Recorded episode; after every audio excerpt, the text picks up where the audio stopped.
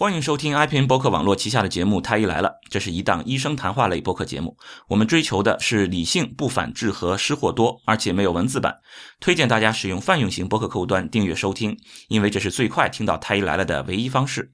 如果不知道该使用什么客户端的话，您可以访问我们的网站太医来了点 com，也就是太医来了的全拼点 com 来了解。同时，也可以听听我们过去的节目。您现在听到的是第一百二十一期的《太医来了》，我是田吉顺田太医。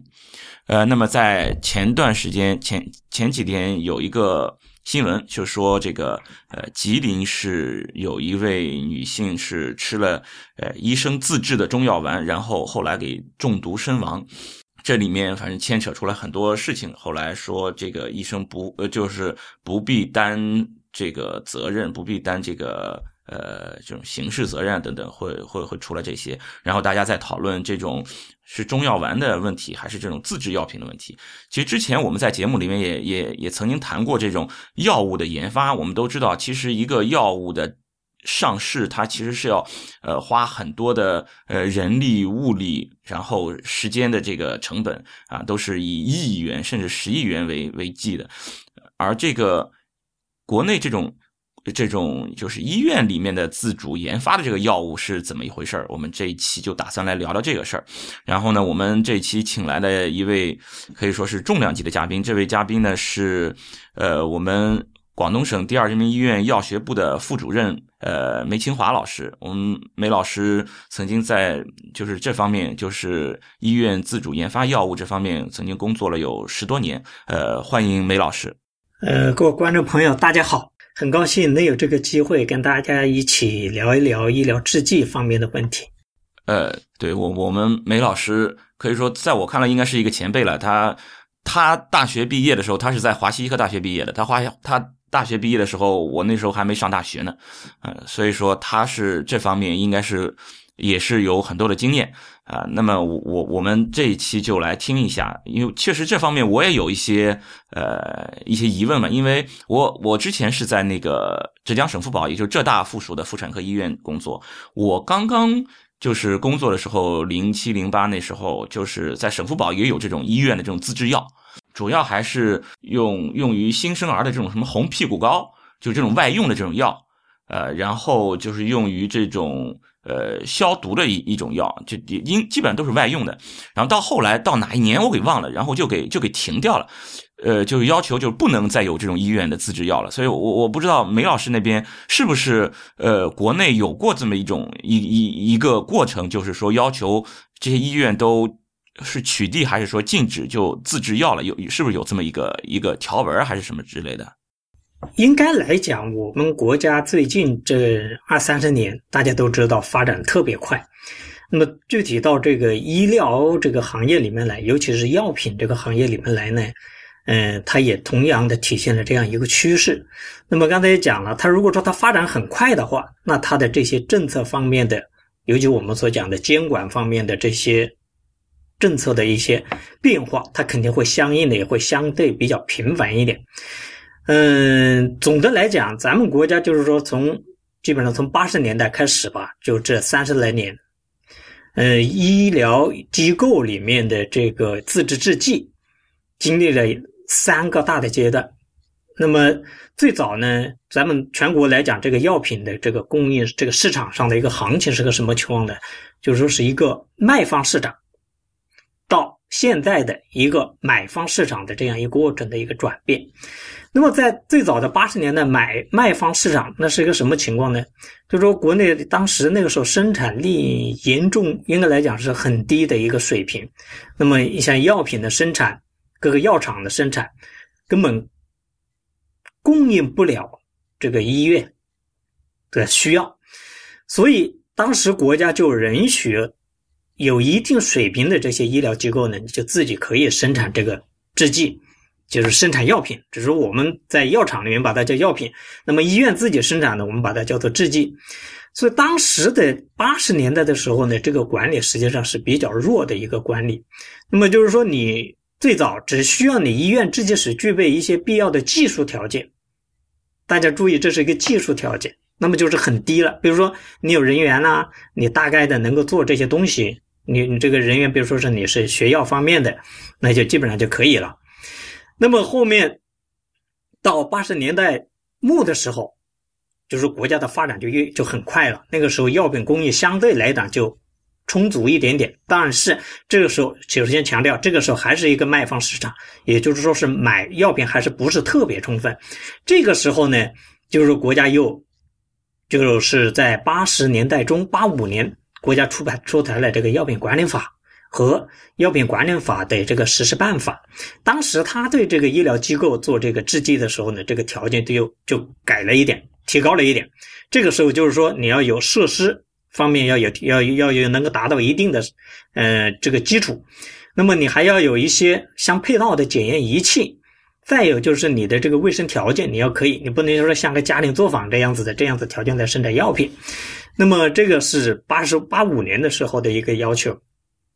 然后在八十年代末的时候呢，又出台了一个关于这个制剂许可证这样的一个要求，就是说你医院想生产这个制剂，你必须要有一个标准，你能不能达到这个标准？那不是说你自己说了算，他国家他相应的部门他是来组成一个验收小组来验收，你符合了才行。这个时候呢，又增加了一些，比如说一些新的要求，比如说在管理制度上面。它又有了新的增加了，那么这个还是就是说是在八十年代的时候，嗯，应该来讲那个时候是起步都是比较低的，要求比较低。那个时候总体来讲都还是一个药品在市场上的是一个卖方市场。那么举一个简单的例子，就是说我们有的时候，嗯，像我九十年代末和两千年的初的时候，这个时候就上班，我们一些前辈都还经常讲。我们那个时候搞这个药品采购，是自己骑着单车，或者是说踩这个三轮车到医药公司里面去拉药。我们都知道，最近这十十几年一二，最近十来年的时候，这个市场上的医药公司特别特别多，那么就是竞争非常激烈。以后是什么？都是药公司直接把药品送到医院里面来，所以这个时候大家可以可以比较一下，说一个卖方市场和一个买方市场的这个。这个区别有多大？那么刚才讲了，我们国家就是说，在最近这个这一段时间啊，三十来年发展特别快。到了九十年代的时候，九十年代末、两千年左右的时候呢，这个时候市场上的药品生产，就是药厂生产的药品，基本上都可以满足临床临床上的需要了。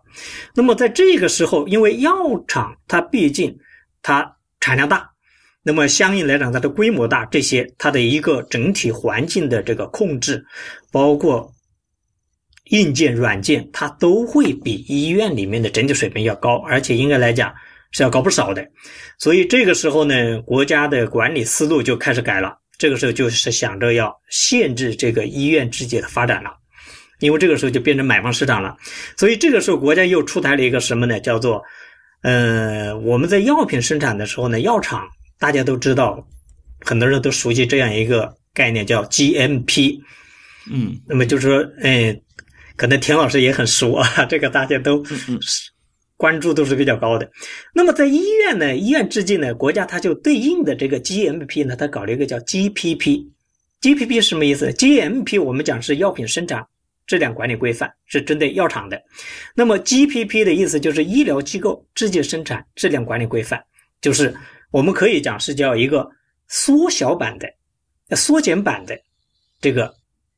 药品生产质量管理规范，对对，缩小版的一个 G G G M P。这个时候，它就应该来讲要求就很严。那个时候是硬件，那基本上以前的那个医疗机构制剂那个，你可以说是它的厂房也好，完全要推倒重来。确实，在这一项这个时候呢。国内的医疗机构就有很多医医院就不愿意生产 GMP 这这个医院制剂了，为什么呢？因为你全新的来做这个 GPP 的话，投资还是不小的。我当时我所在的医院当时投资这个都投资了四百多万，大家可以想一想，只是一个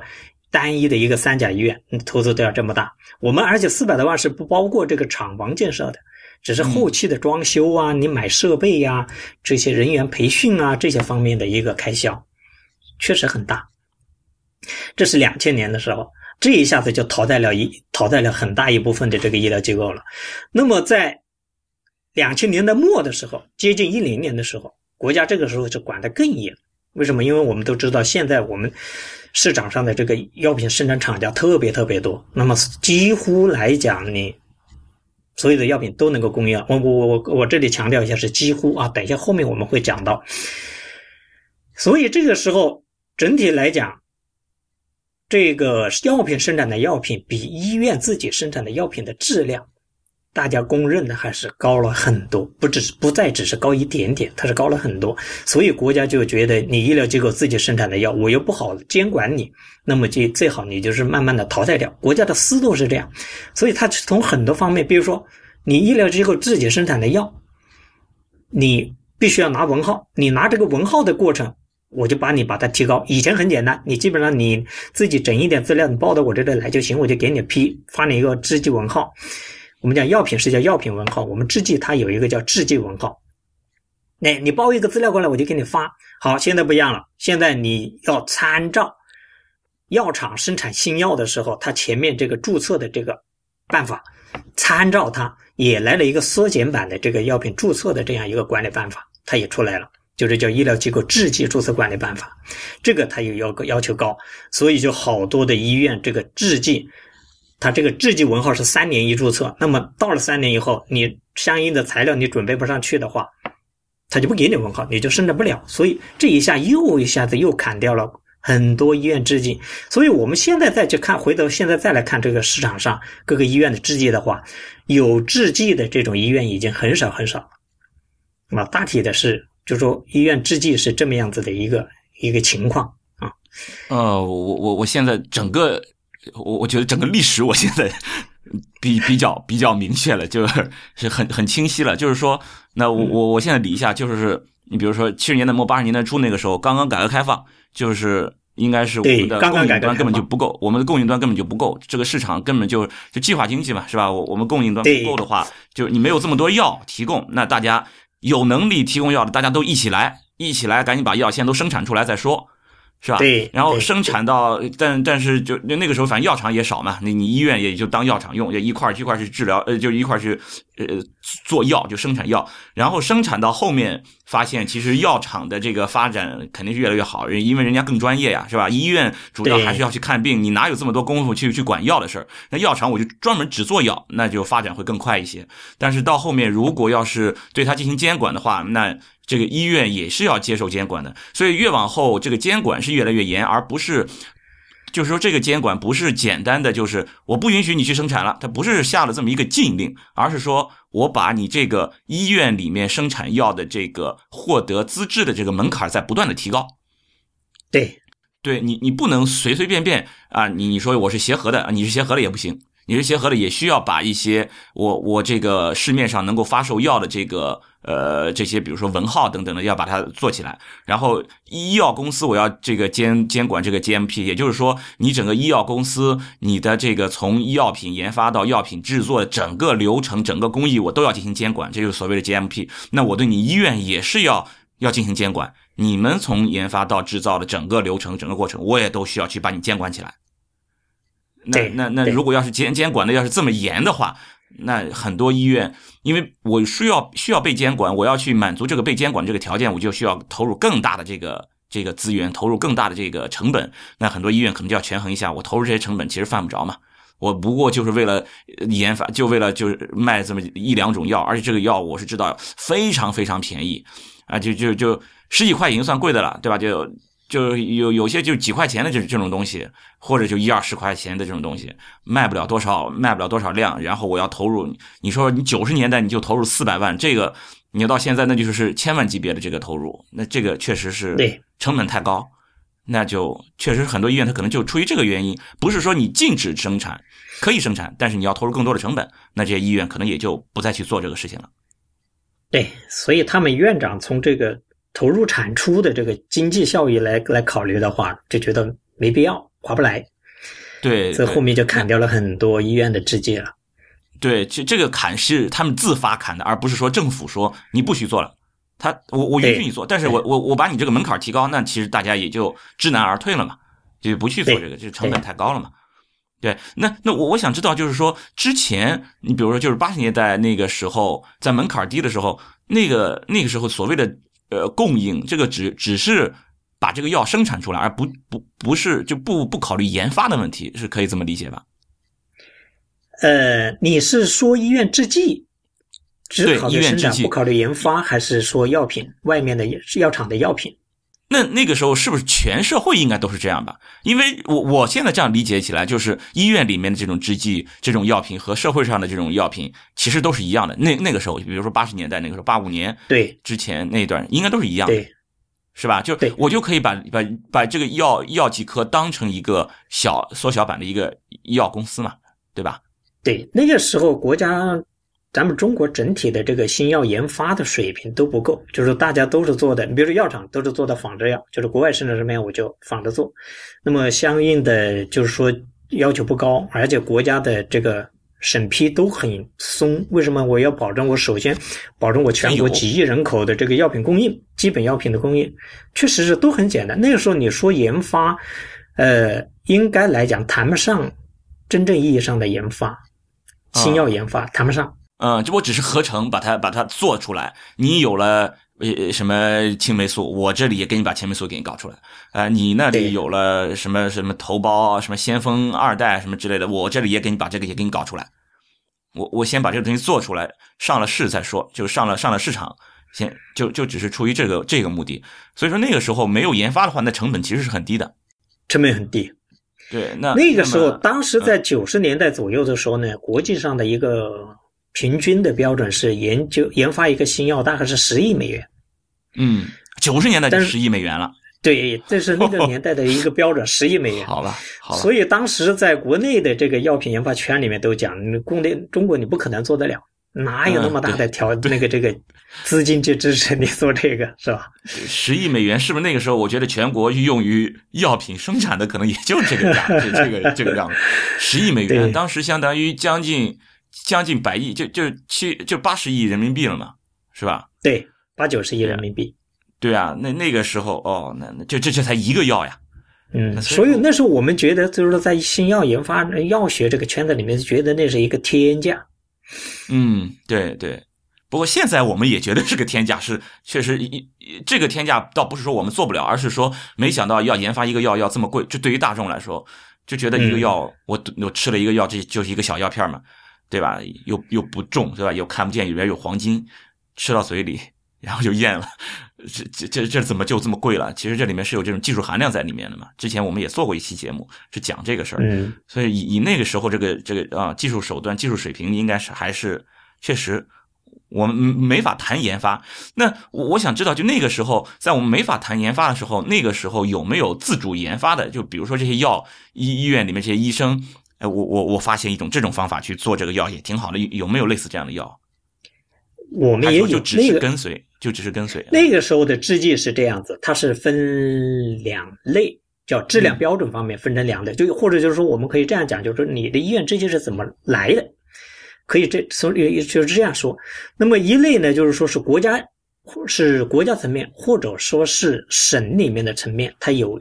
质量标准。比如说国家有个。你要点或者有个制剂的一个什么什么汇编之类的，比如说像我们部队里面有一个部队的制剂汇编，这个就相当于说是有了国家的标准。那你这个有了标准的这个制剂，你直接就是照着它那个上面做，那么你的质量标准照达到它那个上面的标准，那就行。这个就你就你想生产什么，你就就这你就报了就行了。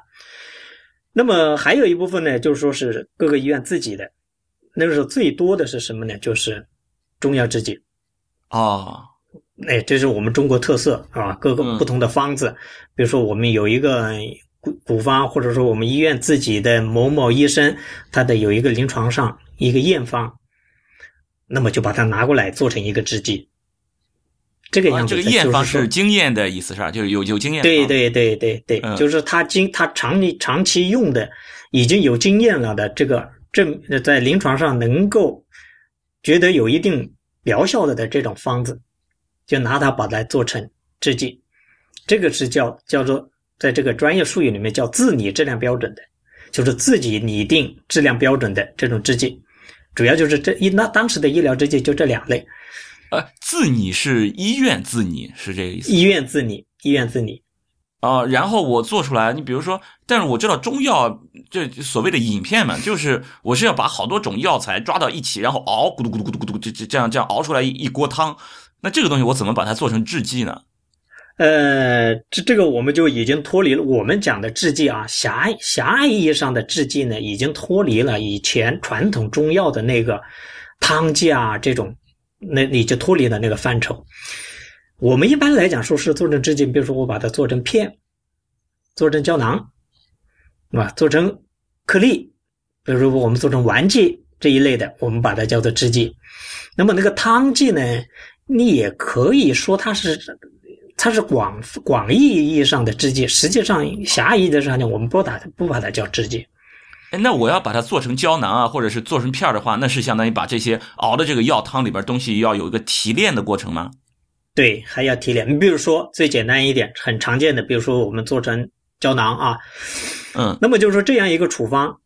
比如说是有，举个例子，三味药材，把三个药材拿过来。一般当然，工艺根据药材里面的不同的药的这个特点啊，它的一个特点，我们要用不同的工艺。但是简我们就简单的讲吧，就是拿比如说用汤剂来煮，煮成了这个这个药以后，这个汤药是这个汤药以后，再把它浓缩，浓缩到一定的成分，我们加一些辅料进去，然后最后就把它制成颗粒，制成颗粒以后，然后就装到胶囊里面去，这个就变成了一个制剂，叫就是胶囊的这种形式。呃，这个浓缩指的是什么？你比如说，我撇了一碗这个，我把水分挥发掉，把它做的就比较干干了。哦，就做了一碗中药汤，这碗中药汤，然后把这个水给它蒸干了，里面会有一些啊。对你浓缩了，把水分把它挥挥发走，就只保留那个有效成分在里面。嗯，然后再用点，比如说淀粉啊等等，比如说我把它，呃，比如说我加一点淀粉进去啊，然后最后把它我们叫复形剂，意思就是让它让它给它一个形状。那就我这样做出来之后，这个浓缩出来的，比如这个这个药片或者我做出来的这个胶囊，我我我需不需要去证明我这个胶囊和你喝了这一碗汤的这个效果是一样的？有没有这样类似的验证呢？你这个说的是非常有道理的，应该是要有的，对吧？因为你比如说你这个浓缩的过程，你是不是保证你这个这对把有效的东西都蒸发了怎么办呢？你有效的东西就是易挥发的，我跟着水一起都带走了。我留下的其实都是一些都是一些糟粕，我不是去我不是去其糟粕留其精华了，我是去其精华留其糟粕了，这怎么办呢？就是这种情况是可能性是有的，因为你挥发的过程当中，你一般来讲你是要用，尤其是在那个年代，整整体条件不完善的时候，就是一般来讲用，就是像我们在家里面熬汤一样的，就那样子熬熬熬，就等于说你一个东西煮的时间长了，我们讲有效成分它肯定会慢慢的就被破坏掉了，对吧？对啊。对啊，就像我们讲的炒青菜，你你不要最后用火煮的时间太长啊什么的，就是因为你防止里面的这个有效成分被破坏掉了。那么你汤剂在这个浓缩的过程一样的会出现这种情况。当然，我们讲现在随着这个技术水平的提高，包括我们一些对它化学成分的一个认识的提高，比如我们有一些很就现在来讲有比较先进的手段，你比如说我是用低温，我低温浓缩，比如说我呃用这个真空浓缩。这样子的话，它的温度就可以很低。以前比如说我一百度浓缩，然后我现在可能五六十度我就可以达到那个效果。然后还有等着，当然有很多其他的一些手段都能够保证，尽量的让它里面有效成分破坏的这个被破坏的这个比例尽量的减到最小。这个是应该要有的。再一个呢，就是说，当然这个我们讲的在工业上的，还有一个就是质量标准，也就是说你自己的质量标准的水平怎么样，这个很重要。那个年代，比如说在八十年代，我们讲这个自己的质量标准都比较比较简单。嗯，相应的来讲，就是说你你这个质量标准是不是能够确保你这个药效？应该我们现在来讲的话，是这个对应的关系不理想。啊，就是你你浓缩出来的这个东西根本就不能证明它就是你要浓缩的那个东西。对。就或者说我浓缩出来最后做成的这个胶囊，或者我们刚才举这个例子来讲，这个胶囊在药效上是不是就等同于那个汤剂？那个时候来讲是不敢肯定，就是一定的。哎，没有没有说百分之百就能够，或者说你证明了它，或者是说你嗯，就是等同于这个胶囊就等同于那个汤剂，没有那样，就根本没有。那么现在后面就是说，嗯对，现在就相对来讲，我们后面就慢慢的国家就要求就高了。像我刚才讲的，就是包括你制剂的注册、再注册，那么就要求你准备的资料里面，相应的来讲，就慢慢的要有这一些，就现有的知识水平，认为，举个例子，你这一个药材。这一个药材里面，我们认为是，比如说我们以人参为例，大家都很熟啊。那么大家一般认为人参里面是人参皂苷在起作用。嗯，那么你把它这个煮出做成这做成这个胶囊以后，你这个胶囊里面的人参皂苷的含量，你要有保证，你要去控制它，就是你的质量标准里面你要制定一个质量标准来控制它，不能太低。所以这个时候就是说是真的，就是说是随着这个整体的药学研究的水平的提升，这个医疗这个制剂的质量也在提升。哦，那那我我这样听下来差不多，但其实后面我我这样听起来也是有点问题的。这个问题在于，呃，你你相当于是把一个中药的它的有效的这个性是通过呃中药的提纯物，或者说是通过呃化学的成分来验证中药的这个有效了。那这个时候它其实就已经不再是一个中药，而是一个化学制剂了。你比如说，嗯我就已经不是一个人参的作用，而是这个人参皂苷的这个作用了。它有它的局限性，但是它也有它的合理性。它的合理性在哪里呢？就是说我为之所以要选用人参皂苷，那你是要有研究证据来支持你人参皂苷代表了人参的这个药理作用。就如果人的皂苷的含量高，那么它就能够带你人参的含量，这这个，比如说你这个人参这一批的这个人参，或者说这个产地的人参，你说你这个药效好是吧？那你的药效好是说明你里面的这个人参皂苷的含量高，跟这个它是有一些对应关系的。OK，那那其实到后面我就去研究人参皂苷到底是有哪些疗效就 OK 了嘛。如果比如说我就，造了一个好多对就是这样。现在包括到现在中药的药理研究，很多的时候都是质量标准的研究，都这个还是很大的一块。呃，那那就到现在来说，都还是这样。呃，对，就是去验证这个呃中药的这些有效成分，但至少八十年代那个时候，我我们是没有去去验证过的。那那这样看啊，那这这个事儿已经和我们今天要聊的这个已经关系不大了，就是说关于这个中药啊，或者是中成药它的这个有效性的这个研究上了。对，这这这是另外一个一个话题。我我我们嗯今天这里就不去扯开讲这个事情，我们还是说这个就是医院里的这个自制药品的问题。就是那个时候，我这样听起来，一方面就是国家给你制定一个流程，你去按照我这个要求去去制造药品；另外，如果你要想有类似这种所谓研发的话，那基本上就都是中药。那就我我不知道有没有这种医院里边自制的这种这种化学合成药品这种类似的有没有呢？或者说到后面有没有呢？嗯，应该来讲没有。哦国家对化学药品的管理嗯非常严，非常严。因为化学药品，嗯、为什么说非常严呢？化学药品国外我们是都讲了，这个是从国外搬过来的一个概念啊。那么就是说，国外它本身它的研究，它它是领先于我们有一个那个年代，它是有一个几十年的这样一个领先，它就相对来讲做的比较，它的一套制度就比较已经形成了一套比较规范的管理制度。那么我们国家也就是说，你就借用它的这个制度就行了。在它的这个制度里面，它就管理非常严，不会就说是你随便我生产一个合成一个化学药，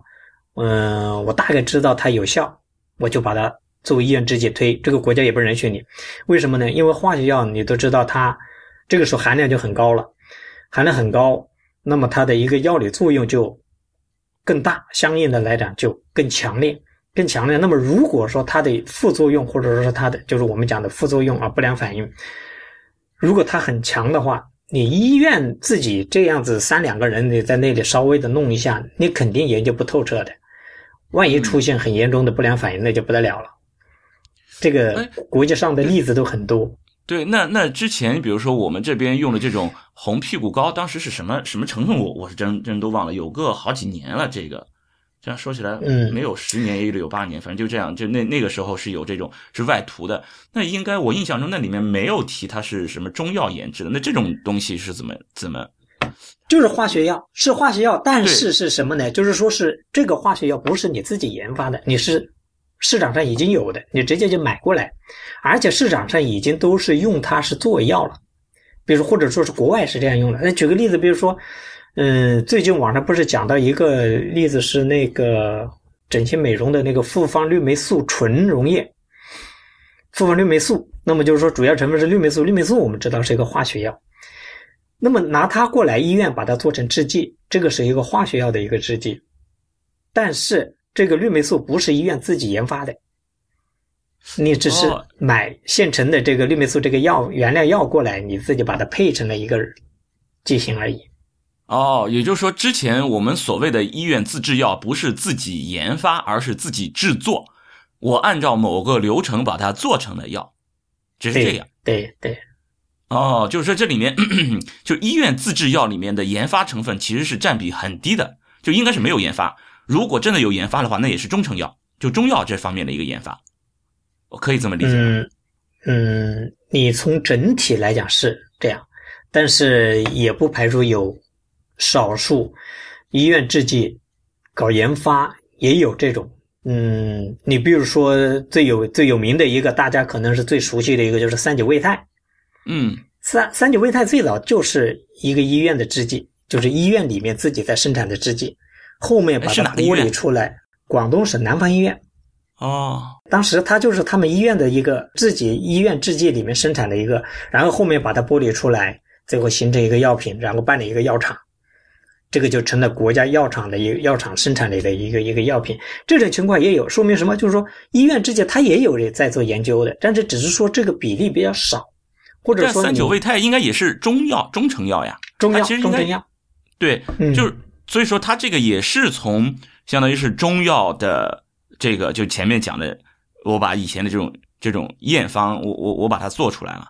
就是对，嗯对，就是那种呃怎么说，现代意义上的这种药品研发，这个其实是是做不到的。嗯，也有这种例子，只是说是很少。你比如说有一个医院里面的。一个药师，他是研究了一个什么呢？就是说是做一个心脏造影的显影剂，你就是做心脏的，比如说彩超的时候，我一般的人可能大家做过这个心脏彩超的都知道，那个如果说那个图片拿给你看，你肯定最后医院会给你一个这个检验报告，也有一个图片在上面，你可能看不清楚，对吧？你会觉得很模糊。那么这个东西必须要专业的人员经过培训的人员，他才能够看得出来到底什么是怎么一回事。那么这个老师呢，他的研究是什么呢？就是说，他研究一个这个是不是中药啊？这个是一个化学的一个一一个药品，做成一个制剂，就是让这个显影会更清晰。他最后经过了很多年，当然不是他一个人，这个这种研究就要一个团队，很多人来研究。最后，这个这个药品已经上市了，最后成功就是说，它会比现有原有的手段。会清晰了很多，就是说这种例子也有，但是就是说是非常非常少。它的这个临床实验，比如说这个显影的这个更好，然后它的相应的呃副作用是可控，就它的这些风险是在可控范围内，就这方面的这些实验也都是由这个医院自己来组织的。对他自他们组织的，组织了，但是只是说是最后是报的时候，他就他就不是从制剂的角度就报个制剂了，他的目的就是研究新药。那么就是到国家食品药品监督管理局去报，拿的那个国家的新药证书。那如果新药证书呢，需要比如说有一期临床、二期临床，那这些临床的话，他们就一个医院的这个能能够吗？就这，他可以作为组织方，他作为组织的方来做，但是也其他的医院要要要有其他的医院参与，其他的人员参与，因为目的就完全不一样了。你的药品你是面向全全国使用的，甚至你。条件成熟的话，你可以拿到国外去卖。那么，如果医院制剂的话，我们都知道制剂按现在的管理规定是不允许拿到市场上去卖的。嗯，这里面我我想知道，就为什么这种医院自制的这个制剂是不能拿到医社会上去卖？因为刚才你说，我现在这个医院既然可以做制剂，我我只要满足门槛就行了。你的这个门槛和社会上这些药品的药药医药公司这个门槛都是一样的，那为什么反而医院的自制药又不能去卖呢？这个是原因是什么呢？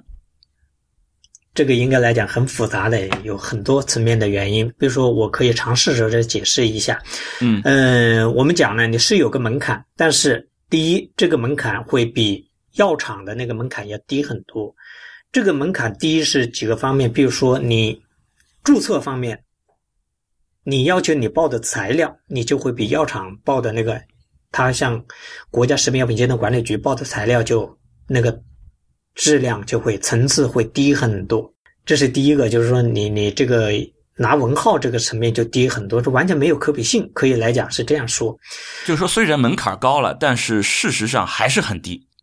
对，只是说因为是你以前基本上是叫没有门槛，然后你的门槛就是台阶、一个台阶一个台阶的上，但是你上的跟药厂来比，你还是差得太远。再一个呢，你医院制剂毕竟刚才讲了，你的研究你不可能很充分，那么你的安全性、有效性到底怎么样？很多时候来讲是你自说自话，就我愿自己自己说自己的话，我说它行，没有人来验证你。但是一个新药的话，你要想你这个你的有效性和这个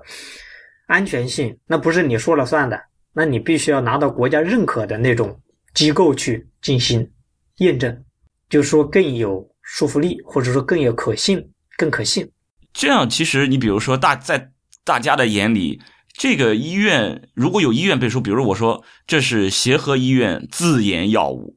啊，这是经过协和医院的这些专家他们都认定的，这个其实对对于大众来说是非常有吸引力的了。但是其实，在专业角度，这样其实并不并不能为此而背书。就你即使你是协和医院，你你自自己认定过的这个你的这个自定的这个标准，自你的这个这个标准，也不能作为一个很好的一个背书。任何一家医院，不管你是什么医院，任何一家医院，你自自定的这种标这这种标准，都是不能为此而背书的。对，现在大家还是公认，就是说在业内啊，你医院制剂，包括我们医院自己，各个医院自己搞制剂的人都都知道，你医院制剂的质量，你跟药厂的质量整体来讲，你还是很要差一些，应该来讲要差一些。你你比如说，就网上现在在传有一个叫什么？协和医院里有个什么什么硅霜，说是呃九二年他们什么协和医院的这种产业和和外资什么合作等等等等的，就这种即使是这样也也不能满足，就除非你是一个呃在这种医医药公司里面，他们经历了就是正规的这种 GMP 的这种验证，然后正规的这种新药上市的流程都走过了。那这个我可以认为你的这个有效性、安全性在可控范围内，否则你只要是一个医院的一个自研药，你就没有办法和这些呃上市的这这种医药公司来来相比。呃，不能说百分之百。因为医院制剂里面呢，也有自己质量控制水平、自己把握，这个就是你自己要求很高、自我对自己的要求高的这些医疗机构，它也有。那么它生产的制剂质量很高的也有。我们刚才讲了，我对比的是一个整体的水平。你药厂肯定也有很差，也也有做的很差的。你比如说像那个，对对对对对对，齐齐哈尔的那个哈尔那个那个哈尔药的事情，对吧？这个也有，但是说是整体来讲的话。你药厂的质量是要比医院制剂的质量高。那么刚才讲了，你医院制剂也有这个自己做的很好的，比如说你刚才所你刚才说的这个协和医院这些，嗯，虽然我对协和医院的制剂规模这些怎么样我不是特别清楚，但是我我我敢我我敢说，有肯定也有少数医院是质量是做的很好的，这个是肯定的。OK，那那其实这就相当于是一种自我约束嘛，就这个事儿就是我我我作为一个品牌方是吧，我来自我约束，对自己严格要求，但是这个东西就就缺乏一种这种制度的这种规范了，就你你你没有办法去去判断，大家每个人都会说我自我约束很强，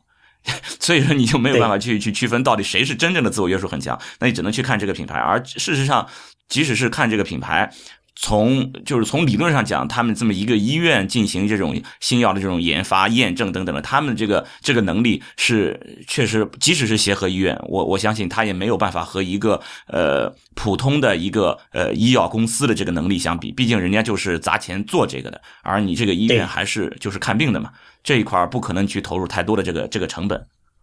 对，是是这样，嗯。啊，那那那这样基本上就已经理清楚了。也就是说，现在的医院的这种自制药，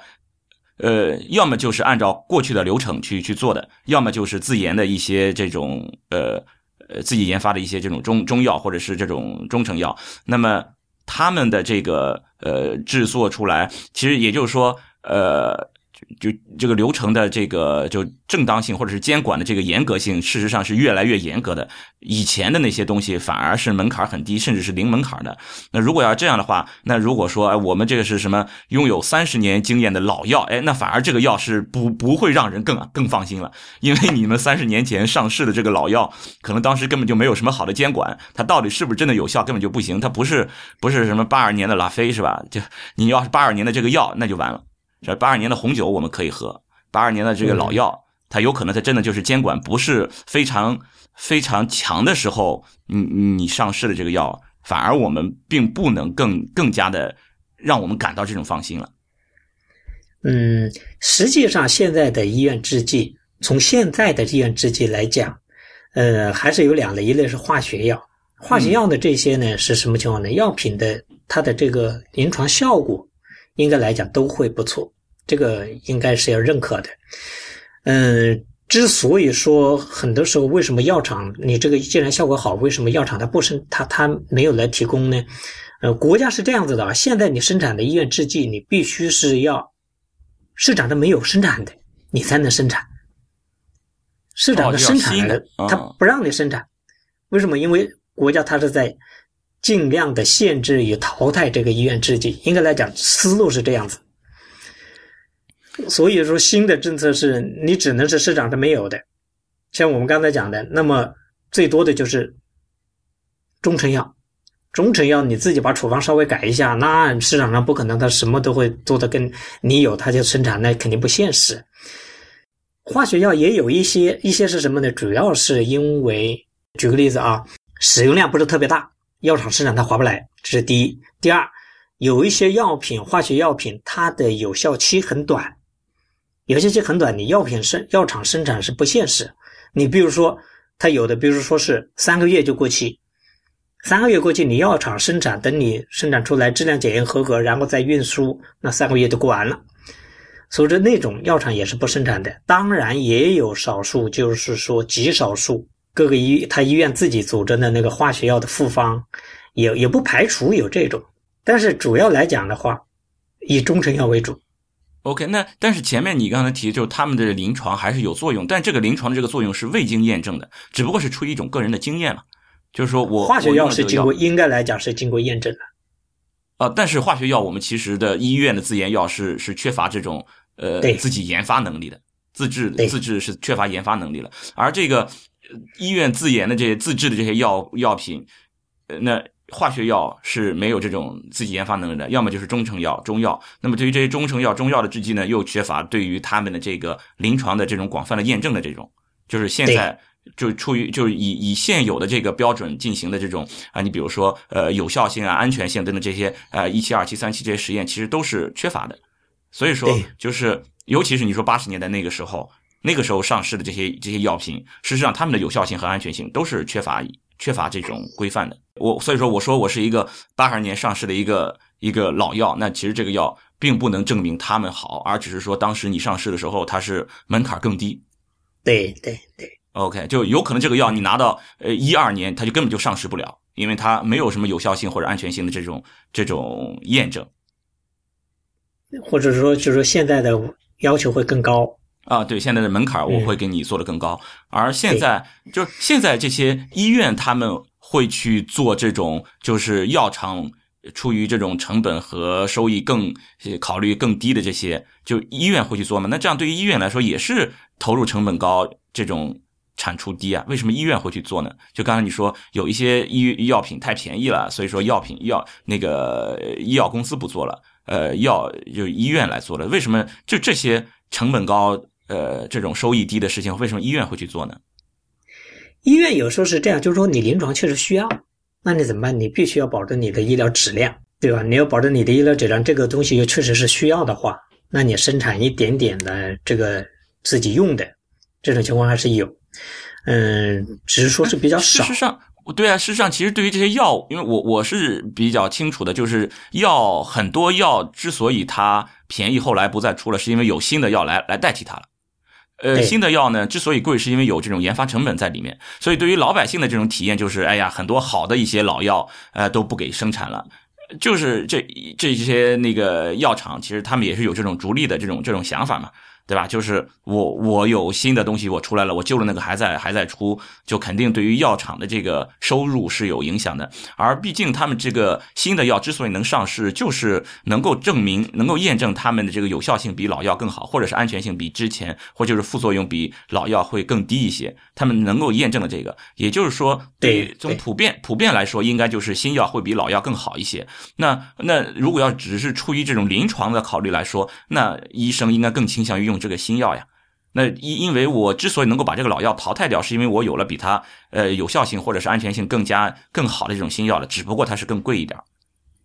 对，这个有很多因素的，就像你刚才讲的，你有些是很贵的，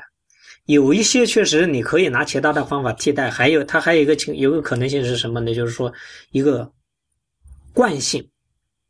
就是习惯性的就是这样用，对，它有一个习惯性的这个。再一个就是说你新的药出来，你。比如说，你从这个国家出来，然后到那个到那个国家去，那个过程，然后到这个国家上市，它还有不同的地区、不同的医院啊，也还有一个过程，就没那么快。我我我明白，其实就是这样。还有就是，呃，就像你说的，有些时候价格会高很多。但是这个价格高，你比如说之前我们说那个饼干的那个药，一千块钱一片儿等等，就他们是因为这个药真的是开创性的。就它是，对它这个它这个高是因为以前根本就搞不定，我现在有这个新药搞定了，那这个就是比黄金还贵。它大家搭上了就不是十亿美金的这个这个级别的这个这个成本了。啊，如果只是一个就是一个小打小闹的，我比之前只是有点点进步，它也不会贵的太太离谱。因为这种小打小闹的这种这种进步，其实大家也大部分这些公司也都可以承担得起来。那这样的这种情况下，这个药也也想贵也贵不了哪里去。因此说，就是说这个新药的这个贵和。便宜其实也和它的这个技术含量也是成正比的。我这个药越是开创性的，它可能就会越贵。就是它解决的问题越越厉害，那么它就越贵。那它只是有一点点这种呃，比之前有一点这种小修小补，那它想贵也贵不了哪里去。所以所以说，其实如果只是出于临床，但是你说的那种惯性，我我我是可以接受的。就是医生开习惯了，我我我对这个新药不够了解，我害怕。啊，所以说这些出于医生的这个这个考虑，我是愿意去去开这些老药。但是我我倒是认为，如果只是为了满足医生的这一点那确实这些老药它是没有必要去去存在的，因为它毕竟它在这些呃有效性和安全性上，它只是一个一个便宜嘛。然后到到后面我们如果去评价这个性价比上，因为毕竟我们用药不是为了图个便宜，我们用药还是为了它的效果和安全性嘛。所以说从性价比上来讲，呃。那也只是总体啊，普遍来说，应该是新药应该比老药更好一点。当然，也不也不排除有一些新药它是就是刚才说的，像就是有些个别现象，还有些新药可能就不是很好啊等等。有些老药其实相对更好，但这只是一些个案嘛。但从从总体上来说，那应该还是这种新药应该是比老药更加的适合我们用于临床吧。呃，它是这样，你这个是一个趋势，应该来讲总体的这个趋势是这样。但是实际上，一个新药出来，比如说哪怕你是很有效的药物，你到各个具体的医院去用的话，有很多有很多一这个制约的。嗯，你像国家对一个医院的药品有那个数量是有限制的。比如说，你三甲医院，你的药品的品规不能超过一千五百个，所以各个医院就是说你自己必须有个目录。那么有一个新药想进来的话，它不是说是想进来就进来，没那么复没那么简单，是比较复杂的一个事情。所以这个里面，这个总体的趋势和具体到各个医院，它不是说是决定你新药一出来，这边就立刻就能上临床用，或者说你医生想用就能用得了，有很多那个里面的因素还是比较复杂。OK，那所以说这个有有这个医院的自制药，它更多的只是一种补充，就是说，对，在应该来讲是叫补充。对，就在新药上市或者还没有很好的普及开来的这种状态下，我哎，对，出于那种惯性，我的一种一种补充。但是现在网上有很多，我是看到啊，各种论坛上等等的这种都在都在剖什么呃，北京各大医院什么。呃什么自自自制神药，什么就这些药有多么多么的牛。然后这些药呢，因为前面我们也说它不能在市市场上流通嘛，只能在医院里面自己开，结果就会有这种呃被拿到网上来卖。就是我我去医院里配出这个药来，然后放到网上，比如说五十块钱的我卖两百，反正类似这样的就就会被被被炒得很很热。就这种情况，其实对于大众来说是没有必要去追逐这种药。你如果买不到这种自制药，你能买到其他这种有效的药也是可以的，因为它只是一种补充，它没有这种神药的这个这个地步。医院制剂应该来讲，可以认为百分之百的认为没有神药。好，百分之百没有神药，可以这样认为，百分之百的讲没有神药。治自愿自己的制剂，如果说真的效果很好，然后不良反应又很少的，它绝对会被药厂瞄着着就把它做成药上市去了。对我我就一直在想这个事儿，就如果真的这个医院，你看我医院自己的这个自制药又不能拿到市场上，我自己去搞还要花成本，然后又是神药，我为什么不把这个东西我以很高的价我卖给一个药厂呢？对呀。就是是有这种情况，也有的药厂是瞄着医院制剂在这里面来，就是说，甚至有的一些呃药企是资助啊医疗机构里面的，比如说是资助各个省的药学会，然后让他们做这种自己制剂的研究，哎，然后说你如果有效，他他就在这个里面来发掘，如果哪一个有效，他会把它直接就挖掘出来作为一个药品是上市的。呃，我们讲医院制剂，说严格来讲只能在自己医院里使用。这这医院里面使用，那么特别特殊的情况下，你经过审批，走一定的程序，那么可以在医疗机构之间，就这个医院我可以拿到那个医院去卖，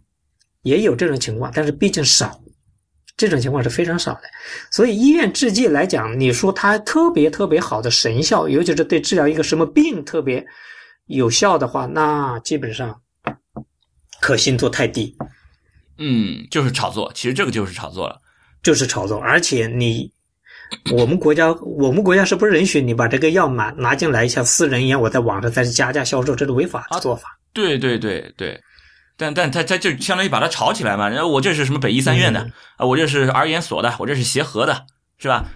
然后大家一听这个医院这么这么牛，然后他们的自制药感觉就像什么古古什么宫廷秘方，就类似这种，啊，就就把它就想象成这种东西了，对吧？就是就只有这个地方内部人才能用到的这些药，而且你想想，它有这么一条国家要求，它不能再上市的，就不能在市面上买到的。而国家之所以不让它在市面上买到，是因为它的这个研发制作的这个这个流程门槛太低，是出于这个原因不让它上市。但是到了大众这里的理解就变成了：哇，这个东西实在是太好了，我不能让太多的人受益。我我这个这个实在太太太怎么说？呃，效果太太理想，太神，那这就变成了什么？变叫叫什么？物以稀为贵了，然后就被炒起来。这其实是这就是错误的了，这个完全没有必要。这里面是个误解。没有必要去追逐这个，你你如果真的没有买到，没有配到这种自制药，没关系，就不配算了，因为他们 真的没有这么神。然后他的这个便宜，这种医院自制药的这个便宜，只是因为以前就是这么，就是就就这个成本，就这个这个价格的。他们对这个医院，他们能不能把自制药去去涨价呢？没有这个动力。这不是这个。那你医院自制药国家的限制啊，实际上在价钱上也不是你医院想定价就定，想定多少价就定多少价，它是有一个，它是有一个公式给你的，它人它只允许你的这个利润只能占百分之五。这个利润是指的是和什么相比呢？和这个就是你的成本，比如说你这个东西，你你这一片这个这个药啊，你的成本是五一百块钱，那么那你最后卖的时候只能卖到一百零五，而而这个成本指的，比如说。指的比如，比如说就是药材，就是我我那些那些呃抓呃，当然包括人工这些都算进去，人工设备折旧这些都算进去。啊，设备折旧，然后再加上那些淀粉，但是这个东西是没有研发的，因为我们知道药品的这个成本主要是在研发，十亿美金它不是给这个给这个折旧的，而是给到人的，是给这个研发的。对，而这个是是没有这个研发成本的。对，因为它就是我就按所以医院制剂国家根本是不提倡的，而且我们可以。大家可我不知道大家了解多少啊？就是说，在国外来讲，西方发达国家来讲，医院制剂基本上是没有的，基本上是没有。它有的是是什么？它是很少很少，主要是什么呢？比如说，它配一些消毒液啊，或者有一些外用药是大包装，然后它再把它分装分成小包装啊这种。哎，这个在国外啊，西方国家，比如欧美国家，他们也是会有的，就是虽然很少，也是会有的。嗯，很少，这是第一。第二，没有我们这个意义上的自知之明。我们意义上的自知之明，它就是完全没有的。我们意义上的自知之明，比如说我们的中中成药，你只是拿就是当做药品在本院来讲是是使用的，甚至我们好多省来讲，自知之明是把它在医保里面来报销的，你就相当于在某种层次上你就是药品了。对吧？嗯，对。那么这种东西在西方发达国家基本上是没有的。啊，就他们，你你刚才说的这个自制，其实就相当于分装。本比如说，我本来这一盒药，比如说我有一百片，但是你只要八十片，我把其中的二十片拿出来，就这个事儿，因为你你你破坏它原包装了，我认为你就有这个医院里的这些这种对，呃，这是它的一个一个部分。你比如说，我买过来是一千一千，这个一瓶是一千片。然后我给病医生给病人开的时候，一般来讲，一个病人，比如说举个例子，只要是比如说是一百片，那我就把这个一千片分成一百片这个小包装，分成十包。啊，就它有些时候它的制剂是属于这种，这是它的一种。还有一种就是说消毒液，比如说消毒液是什么概念呢？你买过来的时候是浓的，比如说是十倍的浓的，嗯，哎，然后你要用的时候呢，你是要把它稀释到十倍，稀释十倍，那你这样一个过程。对他来讲，它算是它的制剂。哦，就这个过程都需要都需要被监管，对不对？就是你用什么？对，相对就会他的那个监管就没有我们国内对这个自制制剂的监管那么严，它相对会对，但但至少这个流程我要去监管一下，而没有我们所谓的自己研发制作，这个是不能够的。对对对，他就没有这种。啊，所以说是欧美国家就没有这些医院，比如梅奥诊所，是吧？这这这就没有这个什么。自制的神药，梅奥神药，这个是没有的。嗯嗯嗯，对，那就没有这些。所以中国来讲，长远来讲，自制这件事肯定是越来越消亡的。对，应该要被淘汰的，这个是应该要被应该是被淘汰的。在国家的监管层面，它现在的思路也是这样子的。对，就是你制制作，因为之前你看就是两条嘛，一个就是帮着一起制作。再一个就是把这些中药把它呃把它弄出来去所谓的研发的这种中药，那这样的话制作这个事情完全可以交给医医药公司去做，他们的成本其实相当来说相对来说就更低了，而且监监管的这个流程可可以更严格。而对于这种研发来说，对于一个医院你又缺乏这种对于这个药物有效性和安全性的这种监监这种实验或者是监测等等。那还不如都交给一个医药公司。而如果你真的偶尔的这种很罕见的一个医院真的研发出这种类似神药的这种东西来了，一定也是把这个专利卖给一个药厂，让他们去制作，这样的成本更低，最终的我们让大众获益的这个程度应该是更大的。所以无论从哪个角度来说，让一个医院去自制药，这个都不是一个从经济角度、从医学角度，其实都不是一个非常理想的一个一个选择。可可以这样理解。对它，它只是一个，就是我我们的一个历史产物嘛，是吧？就那个时候，历史产物有个有中国特色，因为你中国有一个中药，中医中药，嗯，所以这个特色该怎么走，现在不还是有争议的吗？对，哎，然后就是这种，我我看那个新闻里面，吉林省吉林省的那那那个那个里面说是这个自个人研发的一个一个什么中药丸，然后吃了之后中毒死亡。那这种个人研发和医院研发。就相当于是纯自己发明的这种事情有没有监管呢？呃，首先来讲，他如果说是做成了玩具，那个做成玩具、片剂这些，应该来讲是违法的，是违不允许的，应该来讲是违法的。那么个人行医，首先如果说他是有这个执照。按国家的要求拿的执照，比如说你作为一个中医，现在国家允许这个自己办这个中医诊所之类的啊，这个是合法的，没问题。那么你的药也应该最多是属于一个什么呢？你中药开的方子，然后比如说你把它煮成汤剂给病人，这个应该来讲是可以的。然后你比如说你把，比如说你这一个方子是含三味中药，你你把这三个中药，比如说你打成粉混合了以后给病人，让病人更方便一点用，这个是可以的。但是如果说你把这个这个方子的这些几个药材合起来，你做成片剂那样拿到外面去卖，这个是违法的啊。所以说他那个那个新闻里面他是说，因为很难有证据证明就是他的这个死亡是和用了这个药有关嘛。所以说这个他说检方不去不去提起上诉，但是你只要你他是说是吉林的一个医院的一个副院长嘛，他说呃是自制的这个药，你以一个个人的身份你去自制这个药，那这个事儿本身它是有问题的，应该去去监管，去去去去起诉，或者是去呃，我们再去看他。那个整个这个制药的这个流程，它的这个行医和制药这个流程是不是符合法律？或者说你不是一个个人的，你是一个医院行为，那么你这个医院的自制药是不是符合了刚才说那个 GPP？就这个流程，或者是是监管的这个呃这个这个过程，医药品上市的这个过程是不是符合标准？这个应该要去看的，而不能简单的就说因为没有证据我就不起诉了，这个肯定是不对的。对，应该是这样子。OK，好的，那那么这一期节目我们就先到这儿。是，确实也从梅老师这里了解了很多。对于这个自制药的一些从从历史上一直到现在的现现现有的这个情况上，我们都做了很多的了解。那么节目就先到这，谢谢大家的收听。太医来了的网址是太医来了点 com，也欢迎大家在社交网络关注太医来了。我们在新浪微博叫艾特太医来了，在 Twitter 跟微信都是太医来了的全拼。同时也欢迎大家收听 iPn 播客网络旗下的另外几档节目：一天世界、陛下观、无次元、硬影像、流行通信、时尚怪物以及灭茶苦茶。最后，我们还是要再感谢一下梅老师的到来，呃，拜拜。